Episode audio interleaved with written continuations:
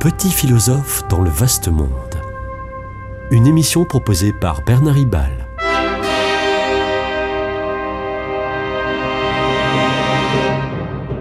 Bernard Ribal, essayiste, agrégé et docteur en philosophie. La, religion, c'est quoi pour vous? Euh, C'est quoi pour moi la religion?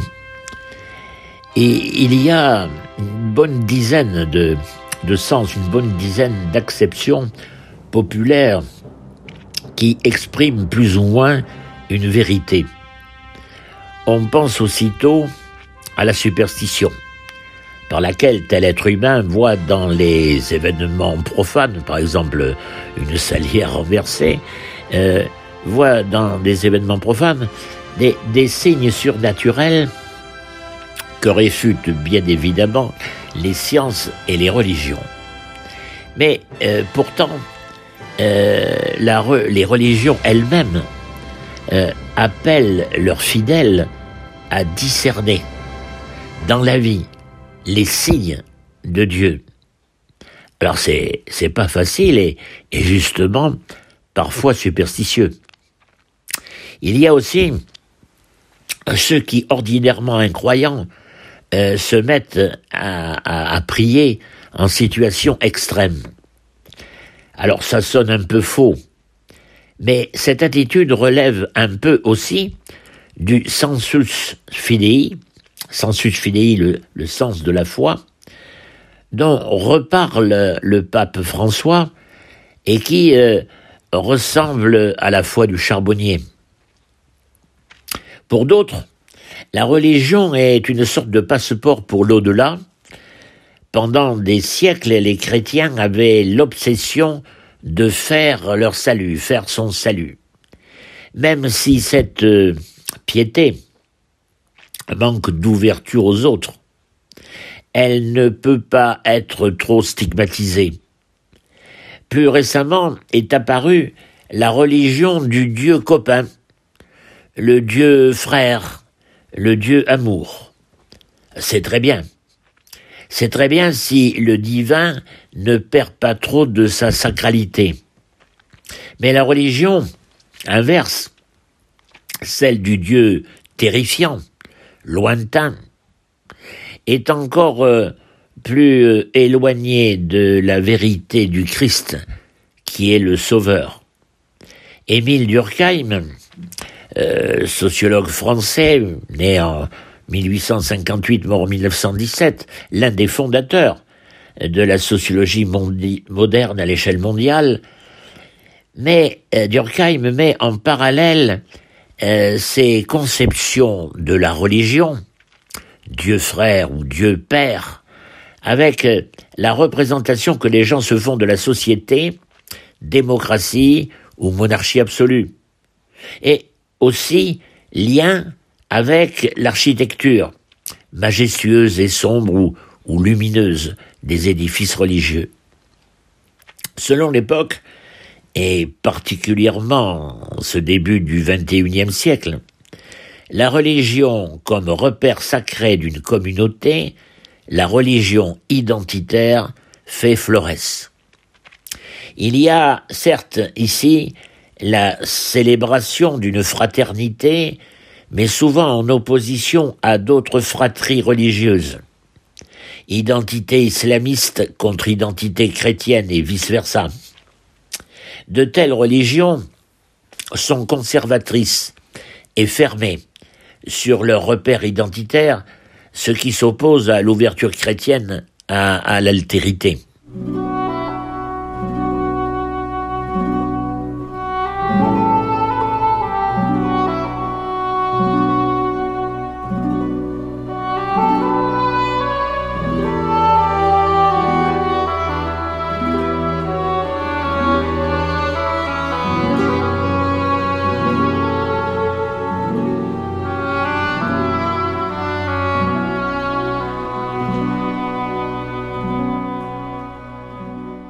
D'une façon plus souple, la religion peut devenir seulement l'appartenance à une culture et à un système de valeurs.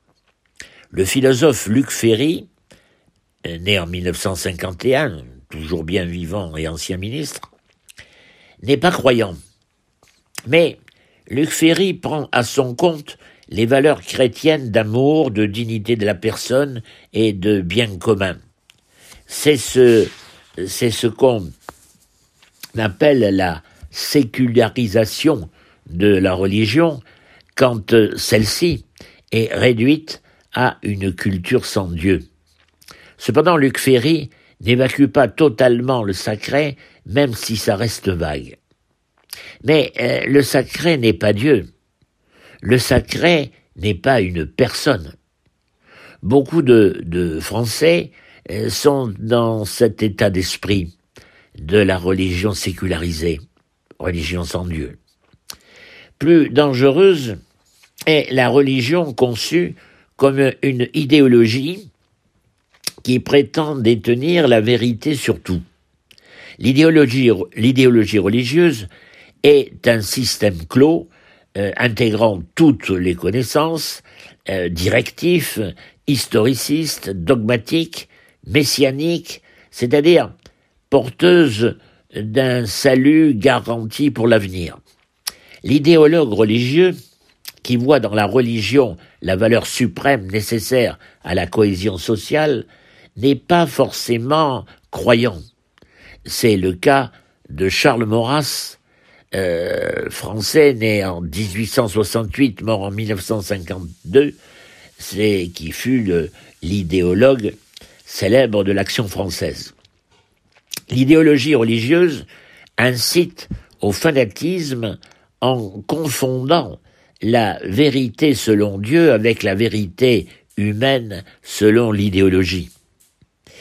L'islamisme radical en est hélas un bon exemple, d'autant que cette idéologie englobe le temporel et le politique dans sa théocratie absolue. Sans aller, sans aller jusque-là, sans aller jusqu'à s'enfermer dans le carcan d'une idéologie religieuse à la lettre, la religion se confond souvent avec une morale sous surveillance divine la morale humaine serait plus ou moins dictée par Dieu par euh, une multitude d'obligations et d'interdits. Ce n'est pas entièrement faux.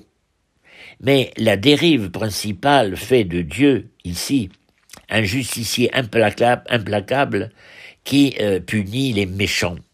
Or le Christ est miséricordieux et dit ne pas être venu pour juger.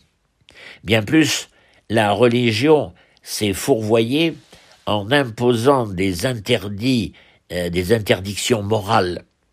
Euh, par exemple, Saint Paul écrit, je cite, Je n'avais, je n'aurais jamais connu la convoitise si la loi n'avait dit tu ne convoiteras pas. Fin de citation. C'est ce que dit Saint Paul dans l'Épître aux Romains, chapitre 7, verset 7. La psychanalyse de Lacan euh, et sur ce point d'ailleurs euh, tout à fait d'accord. Mais la foi salvatrice ne se confond pas avec la loi cependant nécessaire. Nous ne sommes pas sauvés parce que l'on a bien agi moralement. Nous sommes sauvés par la grâce de Dieu et le don de la foi. L'Évangile condamne le péché, la faute morale, mais pas le pécheur, qui est sauvé par le pardon.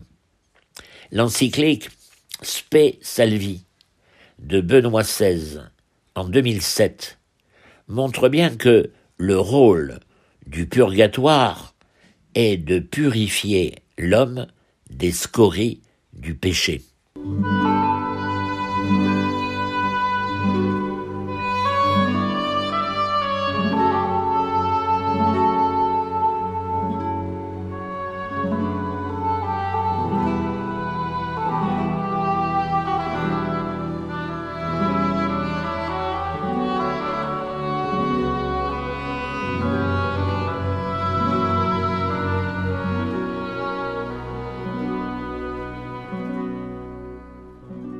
Une autre falsification de la religion est d'en faire une philosophie.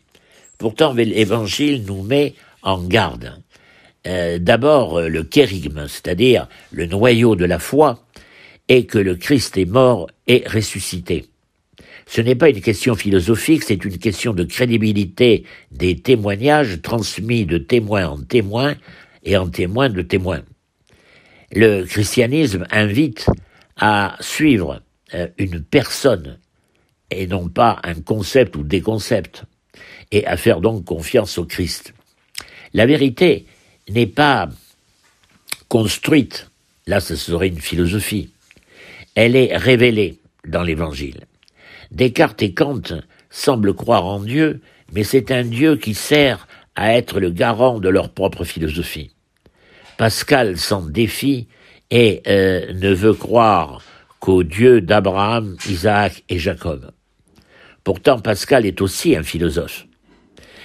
Et la philosophie, dès lors, euh, est une tentative de, mise à portée de l'homme de ce qui finalement reste le mystère de Dieu.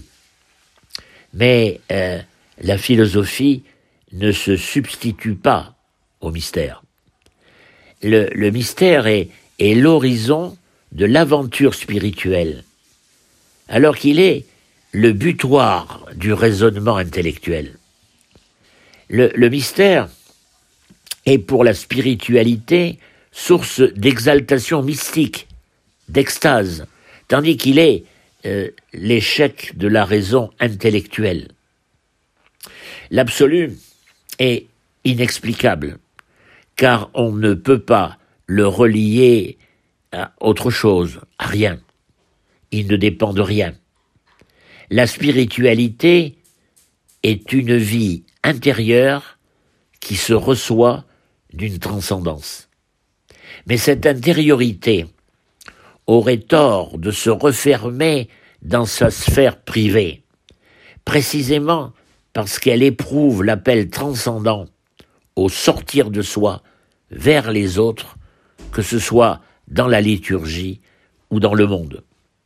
Notre religion au quotidien est un peu tout ça, tout ce que je viens de dire, et ça n'est pourtant pas ça.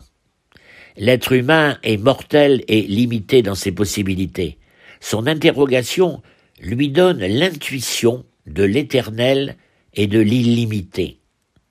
Le, divin, le fameux, le fameux mana euh, polynésien de Marcel Mauss et de Claude Lévi-Strauss. En fait, cet absolu, ce sacré, s'expérimente au sein même de ma vulnérabilité je sens intimement, avec Pascal, que l'homme dépasse infiniment l'homme, qu'il y a dans l'homme plus que de l'homme, qu'il y a en lui une absolue dignité malgré ses conduites indignes. La religion est peut-être là quand elle se nourrit de la révélation de l'incarnation et de la rédemption christique. La religion chrétienne se présente comme une dramaturgie tragique, celle d'un Dieu incarné dont la vulnérabilité, dont la condition mortelle, c'est la condition de la croix, euh, c'est celle du don de soi, du don de soi de l'amour intégral. Mourir pour ce qui est aimé, voilà la plénitude d'être, la profusion paradoxale d'existence, la résurrection. C'est, c'est facile à sentir, difficile à penser dans tous les contextes, y compris ceux de, du Covid ou de la guerre en Ukraine. C'était Petit philosophe dans le vaste monde, une émission de Bernard Ribal.